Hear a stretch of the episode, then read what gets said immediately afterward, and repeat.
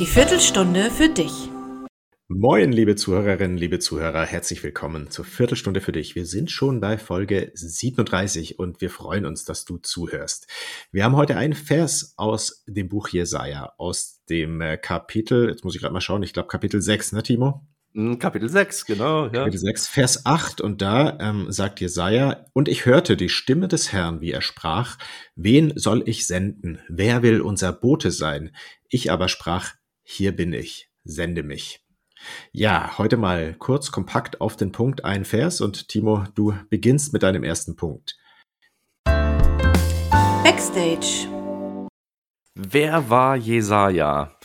Jesaja war ein Prophet, ein ganz wichtiger Prophet für das Volk Israel. Äh, der Name seines Vaters war Amos. Das weist so ein bisschen darauf hin, dass der Jesaja und seine Familie aus Jerusalem, aus Juda wohl stammte.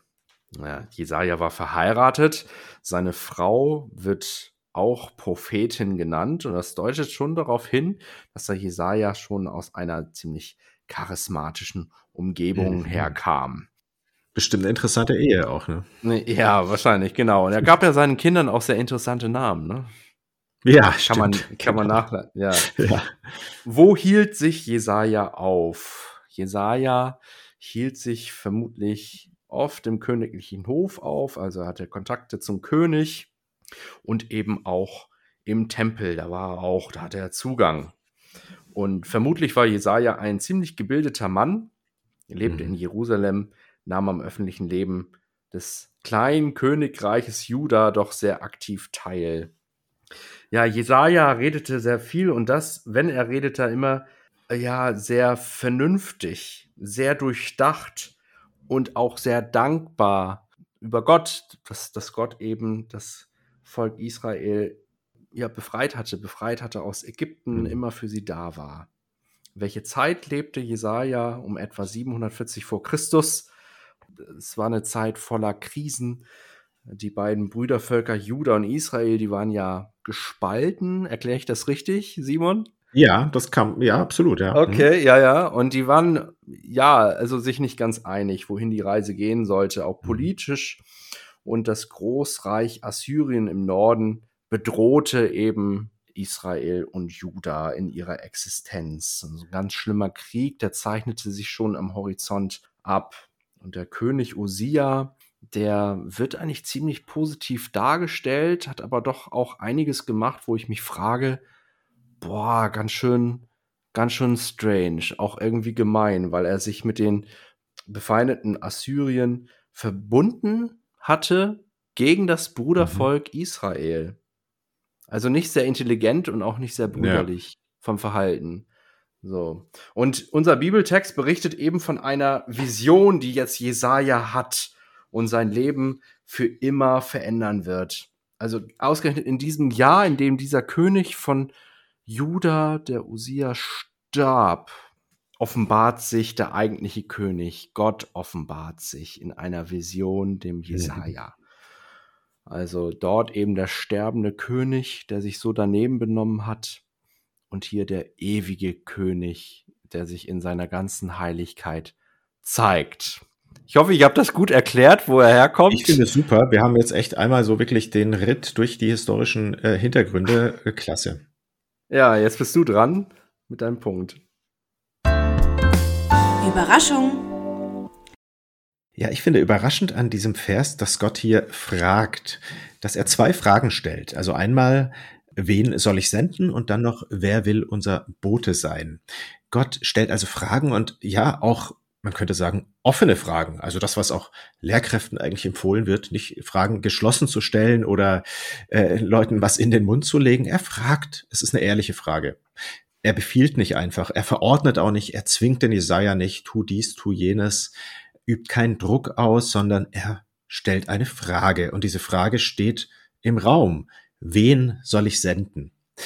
Ich, ich dachte dabei, ähm, um mal einen großen Sprung zu machen ins Neue Testament, auch an den Satz von Jesus, Lukas Evangelium, Kapitel 10, Vers 2 steht der, da sagt Jesus, die Ernte ist groß, der Arbeiter aber sind wenige.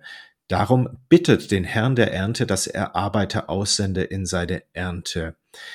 Also da könnte man auch sagen, da es ist eigentlich die gleiche Frage, wen, wen soll ich senden? Wer will unser Bote sein? Und wenn ich beide so zusammennehme, also den Ruf oder die Frage an Jesaja und auch dann das Jesuswort, was ja dann auch äh, uns gilt, dann ist klar, es gibt genug zu tun. Also wir müssen auch als Christen jetzt nicht irgendwie warten, bis wir vielleicht einen Spezialauftrag bekommen, eine ganz spezielle Mission oder eben einen direkten Befehl sozusagen, jetzt tu dies oder jenes, sondern Gottes Frage, Gottes Ruf, er steht nach wie vor im Raum, in dieser Welt. Gott ruft und Gott beruft und ja, die Frage ist eigentlich nur, ob wir uns rufen lassen, ob wir die Frage hören. Und als nächstes kommt es dann natürlich auf unsere Antwort an. Und Jesaja reagiert ja so, dass er sagt in diesen wunderbaren Worten, hier bin ich, Herr, sende mich. Also einfach nur, ich bin bereit. Und das Coole ist, mehr braucht es nicht. Ja, Gott hat den Plan, er gibt uns die Kraft, er gibt uns das Gelingen. Ja, und eigentlich, Timo, wir müssen einfach losgehen. Ja, das klingt ja so einfach, ne? Aber hat ja. Jesaja eigentlich gelingen? Also gelingt ihm das, wozu er da berufen wird? Ähm, die, gute Frage, ne? Äh, ich glaube, du gehst ja, gleich darauf ein, ne? In deinem nächsten Punkt. Ja, vielleicht, möglicherweise. Okay, ja, ja. Also er hat auf jeden Fall, ähm, es ist nicht so, dass, dass er sozusagen nur offene Türen einrennt mit, seinem, mit seiner Verkündigung. So viel kann man auf jeden Fall sagen. Der Stein im Schuh. Es wird hier in unserem Text von einem wunderschönen himmlischen Lobpreis berichtet. Ein Lobpreis voller Kraft, voller Ehre. Und Jesaja steht dem gegenüber, er lebt das in diesem Tempel, der unnahbare Gott gibt sich zu erkennen und er wird besungen, er wird angebetet von Engeln. Was gibt's Schöneres? Und als Charismatiker, wie ich das eben in meinem vorigen Punkt beschrieben habe, angedeutet habe, muss ihm das doch eigentlich gefallen haben. Aber ja. der Prophet Jesaja, der kann das nicht einfach mitzusingen, das kommt für ihn nicht in Frage. Er steht da, es hat ihm die Sprache verschlagen.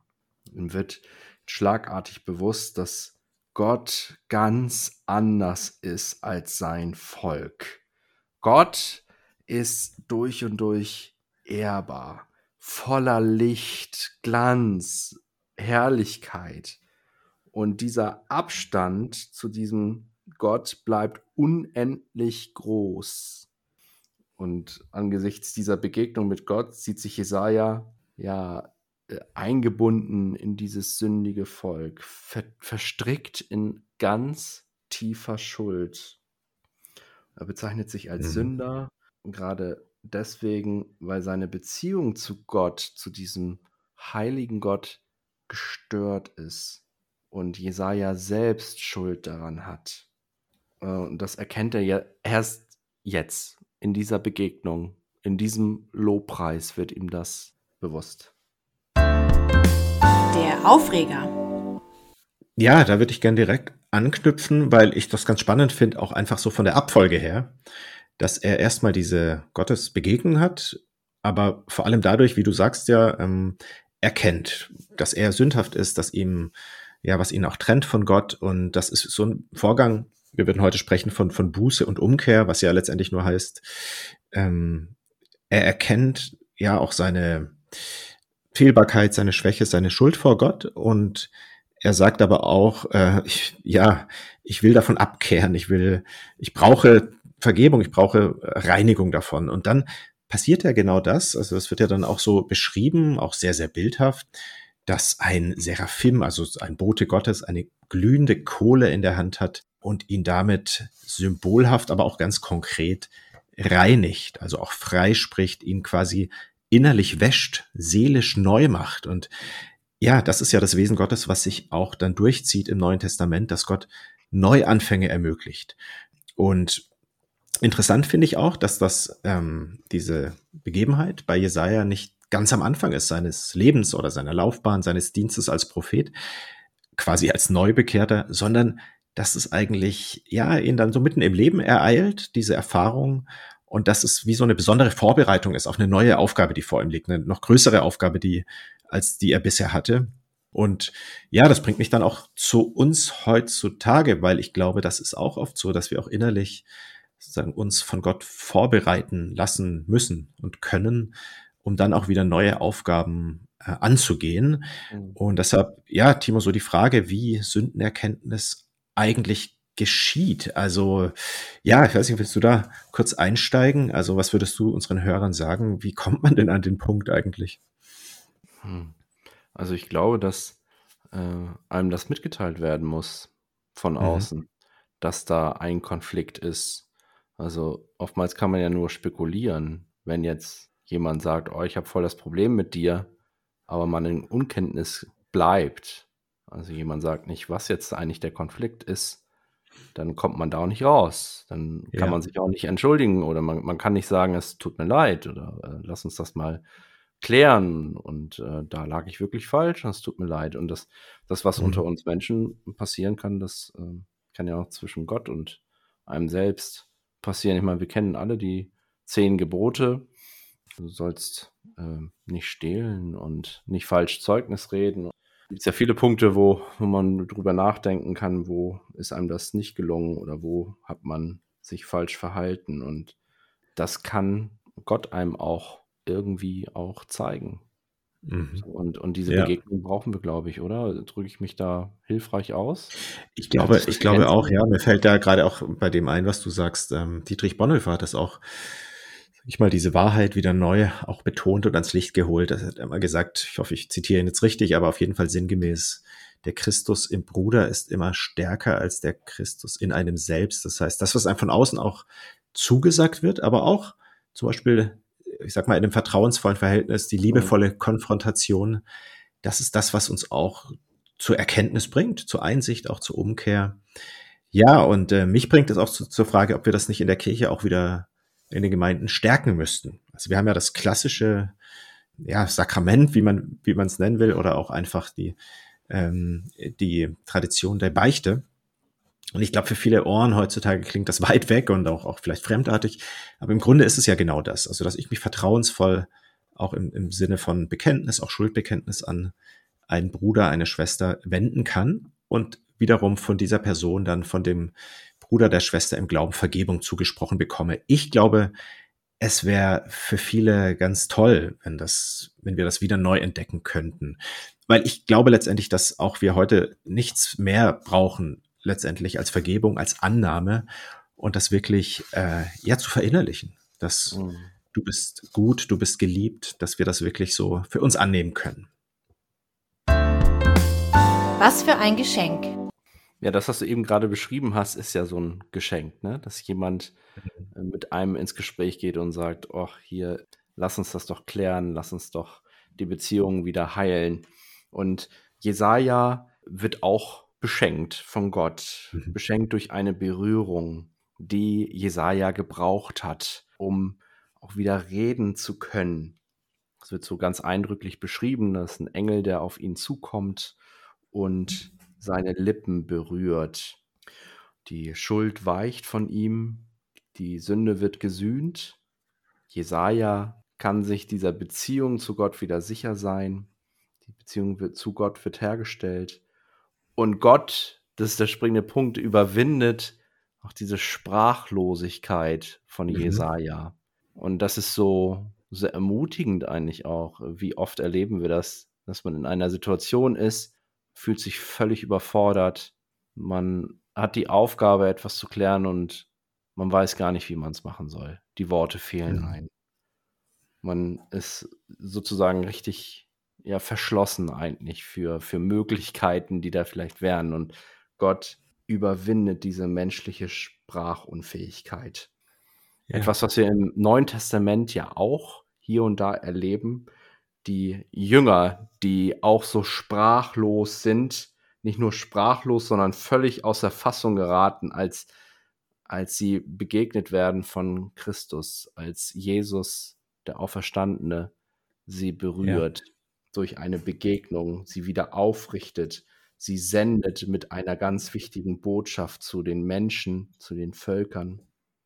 Was mir auch wichtig ist, hier an dieser Stelle auch zu sagen, dass ähm, Gott uns dieses Geschenk macht, auch wenn wir Gott nicht verstehen und Gott ganz oft eben auch so unnahbar bleibt für uns und wir uns die Frage stellen, wo ist eigentlich dieser Gott in all diesem Leid?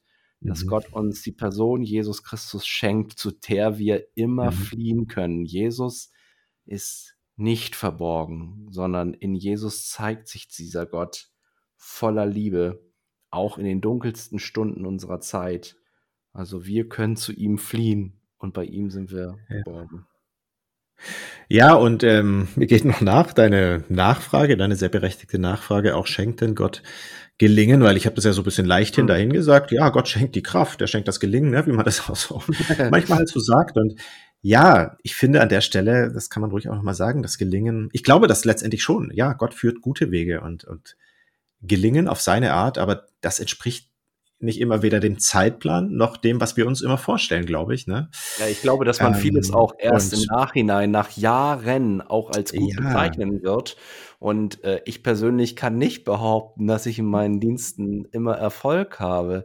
Vieles ja, haben wir auch überhaupt nicht in der Hand. Also, ja.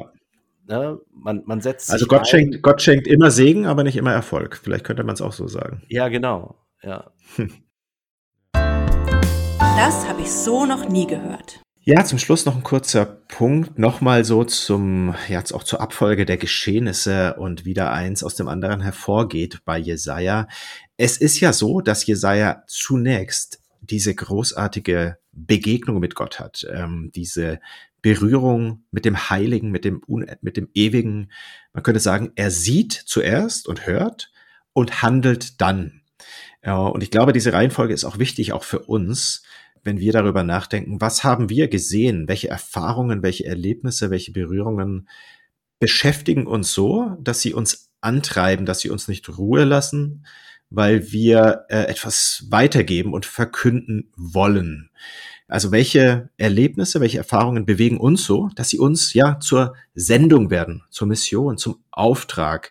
Weil, das ist jetzt auch meine Erfahrung einfach, letztendlich kann ich nur ja das predigen und leben und verkörpern, was ich selbst auch erlebt habe. Also ich, du kennst es wahrscheinlich auch, das gibt's natürlich auch, dass man, ich sage jetzt mal so ein bisschen salopp, ähm, eher aus der Konserve predigt. Oder einfach gerade denkt, ich habe selbst ein bisschen eine geistliche Dürrezeit, ich gebe mein Bestes, aber ich habe zumindest den Eindruck, okay, das ist jetzt eher Theorie, bestmögliche Auslegung, auch vielleicht praktisch äh, formuliert, aber das kommt jetzt nicht so unmittelbar aus der Begegnung mit Gott. Und ich glaube schon, und das wird es auch immer geben, da mache ich mir, also das ist auch, glaube ich, normal. Aber es ist was ganz anderes, nah dran zu sein am Puls Gottes, so wie Jesaja. Und die Verkündigung fließt dann aus dieser Beziehung heraus. Und ich glaube, das ist, wo dann auch wirklich der Funke überspringen kann, wo Menschen selbst dann erfasst werden und auch sagen, diese Berührung, diese Begegnung, danach sehne ich mich auch. Das war's von uns für euch für diese Woche. Vielen Dank. Ja, ich danke dir, Timo.